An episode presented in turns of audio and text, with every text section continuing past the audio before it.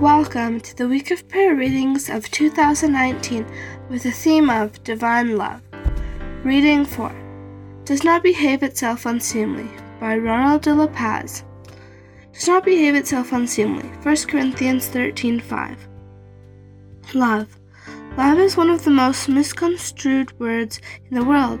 We often hear the words I love you spoken by people in different languages and places around the world. We may hear this expression from children, adolescents, adults, and the elderly. Couples and lovers express their affection for one another with this phrase. Others use it with their friends. Generally, love is defined in a worldly manner rather than a spiritual meaning. Consider the three kinds of love in Greek eros, erotic, phileo, brotherly, and agape, godly love. People tend to focus on the erotic kind of love until they learn of God and are converted. As followers of Christ, we need to possess the love that God requires us to attain to. As it is written, Charity suffereth long and is kind. Charity envieth not. Charity vaunteth not itself, is not puffed up, does not behave itself unseemly, seeks not her own. Is not easily provoked, thinks no evil, rejoices not in iniquity, but rejoices in the truth, bears all things, believes all things, hopes all things, and endures all things. 1 Corinthians 13, verse 4 to 7. Christians are channels of blessings, grace, peace, and love in this world. Each one may have received several talents from God, but if a person does not acquire heavenly love, such talents will be of no value. The spirit of prophecy describes the kind of love that one needs to develop and possess as Christ's disciples. No matter how high the profession, he whose heart is not filled with love for God and his fellow men is not a true disciple of Christ though he should possess great faith and have power even to work miracles. Yet without love his faith would be worthless. He might display a great liberality, but should he, from some other motive than genuine love, bestow all his goods to feed the poor, the act would not commend him to the favor of God. In his zeal he might even meet a martyr's death. Yet, if not actuated by love, he would be regarded by God as a deluded enthusiast or an ambitious hypocrite. God looks at the heart, and He wants us to be motivated by the love and the willingness to serve. The Decalogue is based on love and our fellow men.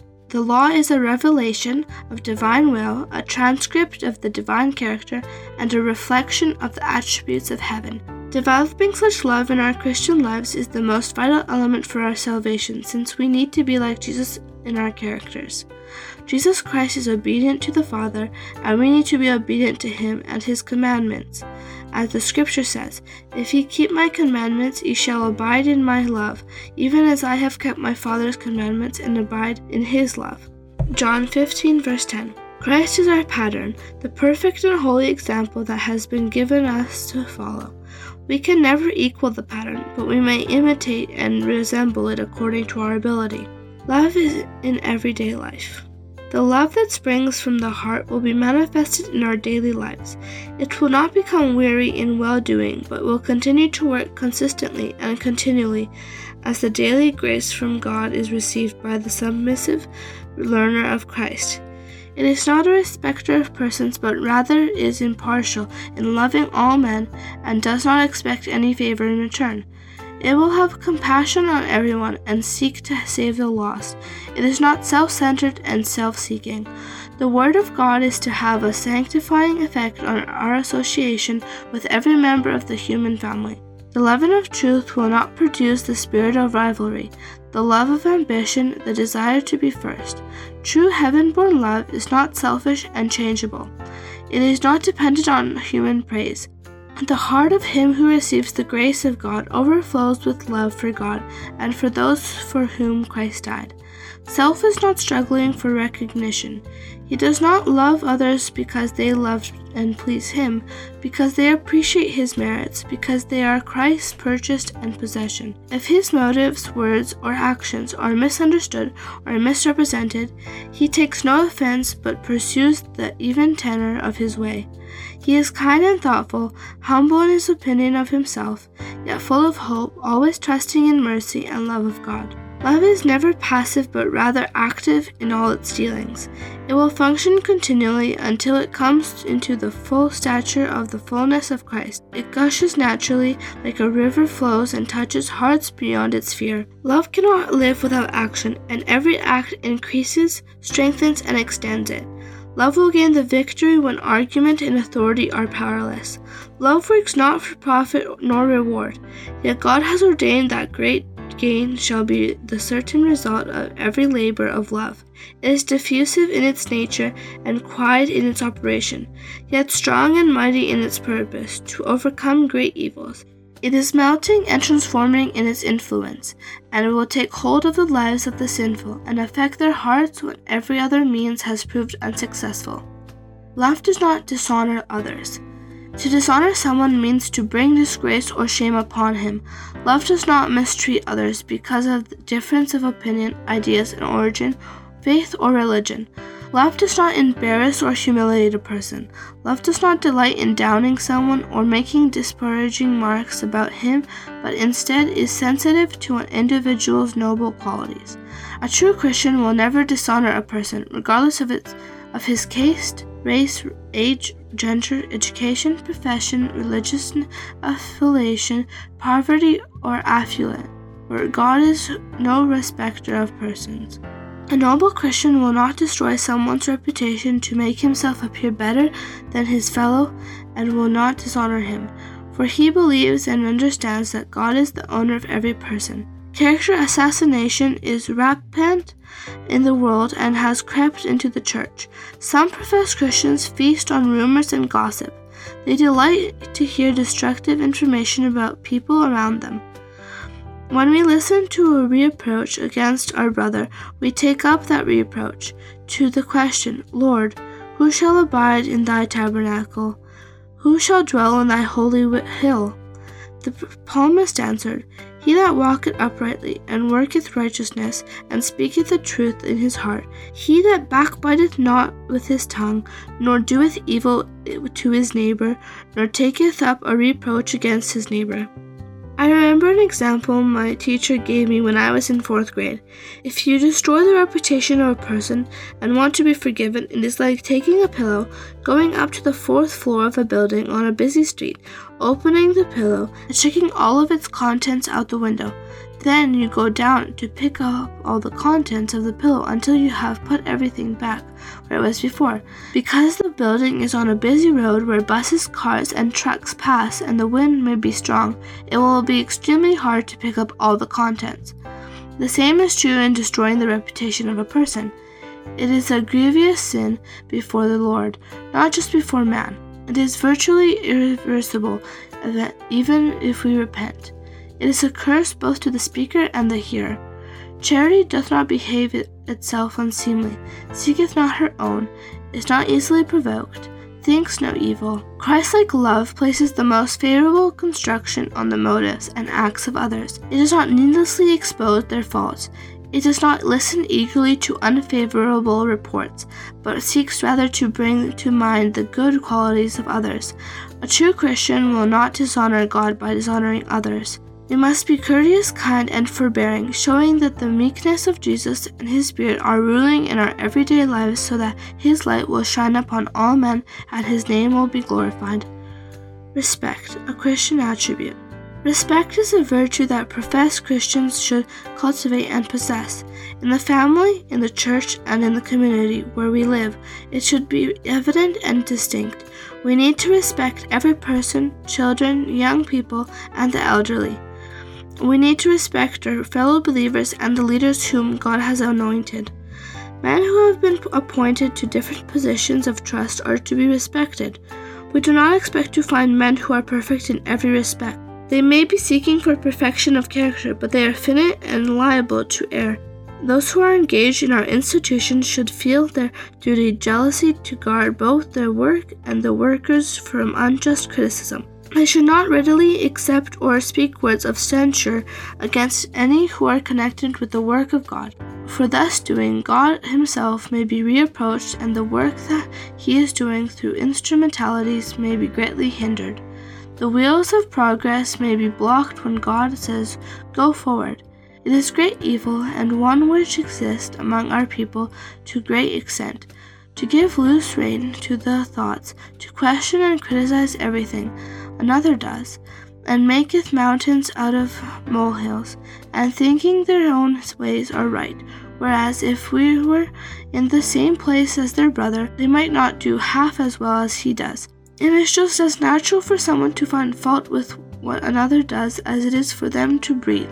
They have formed the habit of criticizing others, when they themselves are the ones who should be brought severely to task, and their wicked speeches and hard feelings to be burned out of their souls by purifying fire of God's love.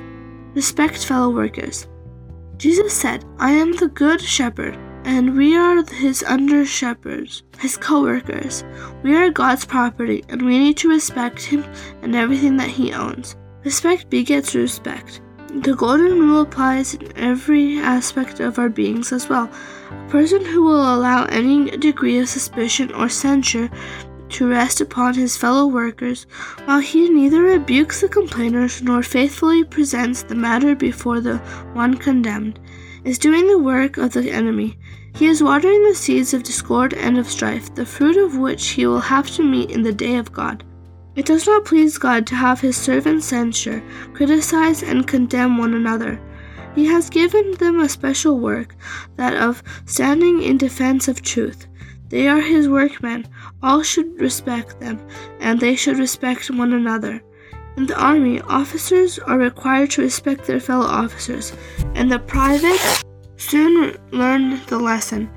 When the leaders of the people in the Christian warfare are kind and forbearing and manifest a special love and regard for their co laborers, they teach others to do the same.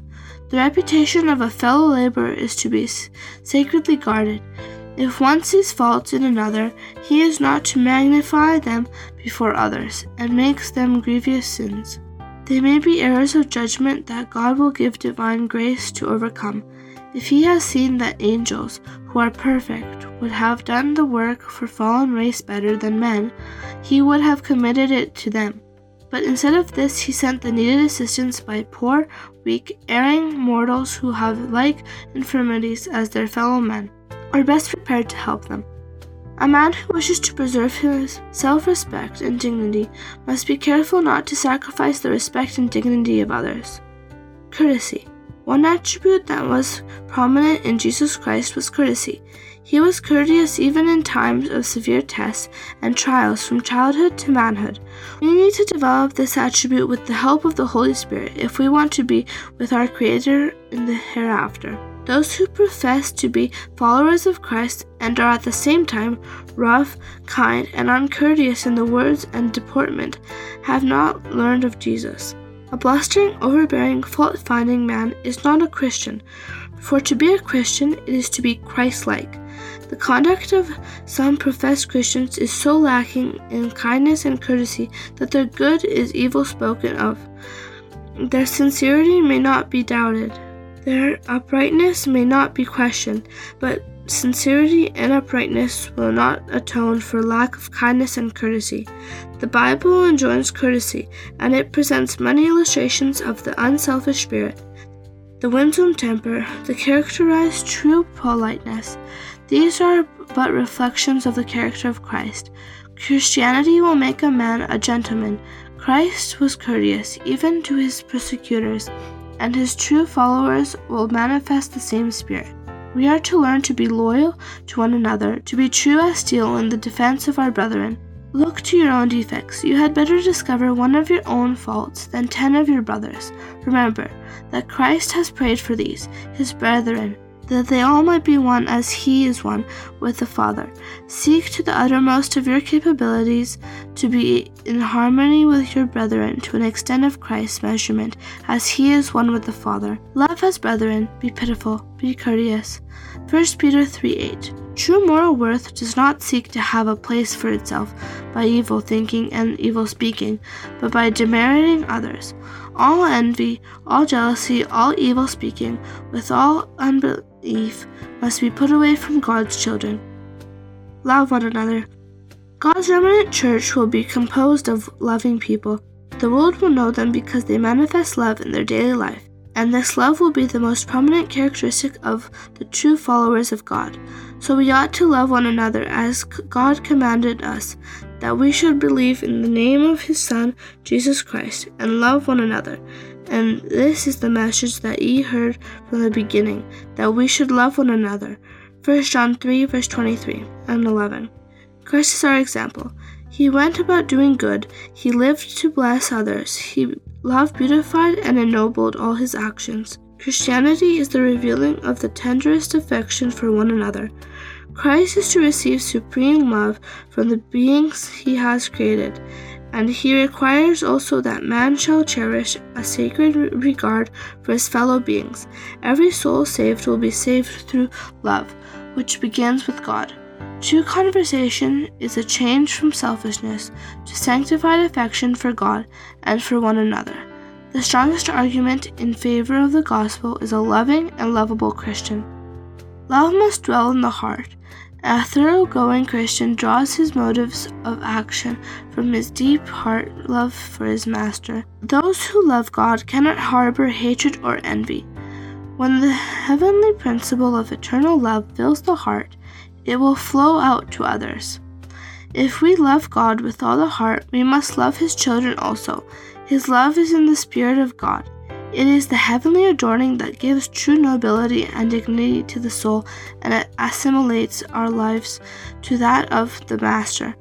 No matter how many good qualities we may have, however honorable and refined we may consider ourselves, if the soul is not baptized with the heavenly grace of love to God and one another, we are deficient in true goodness and unfit for heaven, where all is love and unity. Love, lifted out of the realm of passion and impulse, becomes spiritualized and is revealed in the words and acts. A Christian must have a sanctified tenderness and love in which there is no impatience or fretfulness. The rude, harsh manners must be softened by grace of Christ. Heaven takes notice of the one who carries about him an atmosphere of peace and love. Such a one will receive his reward. He will stand in the great day of the Lord. Appeal Church membership will not guarantee us heaven. We must abide in Christ, and His love must abide in us. We, we must every day make an advancement in the formation of symmetrical character. As God is perfect, so are we required to be perfect in ourselves. Christ came to this world to reveal God's love. His followers are to continue the work which he began. Let us strive to help and strengthen one another. Seeking the good of others is the way in which true happiness can be found. Man does not work against his own interest by loving God and his fellow men. The more unselfish his spirit, the happier he is, because he is fulfilling God's purpose for him. The breath of God is breathed through him, filling him with gladness. To him, life is a sacred trust, precious in his sight, because given by God to be spent in ministering to others. May the Spirit of God enlighten our minds with the true meaning of love, as the Scriptures express it in Paul's first letter to the Corinthians. And may we rejoice that charity does not behave itself unseemly. I pray that this week of prayer will be a blessing to all the believers around the world. Let us continue in the faith, for we are fast approaching the end of the earth's history and nearing the home that God has promised to all who are faithful, obedient, and loving. Amen. You can find the link to the complete week of prayer reading in the description. May God bless you.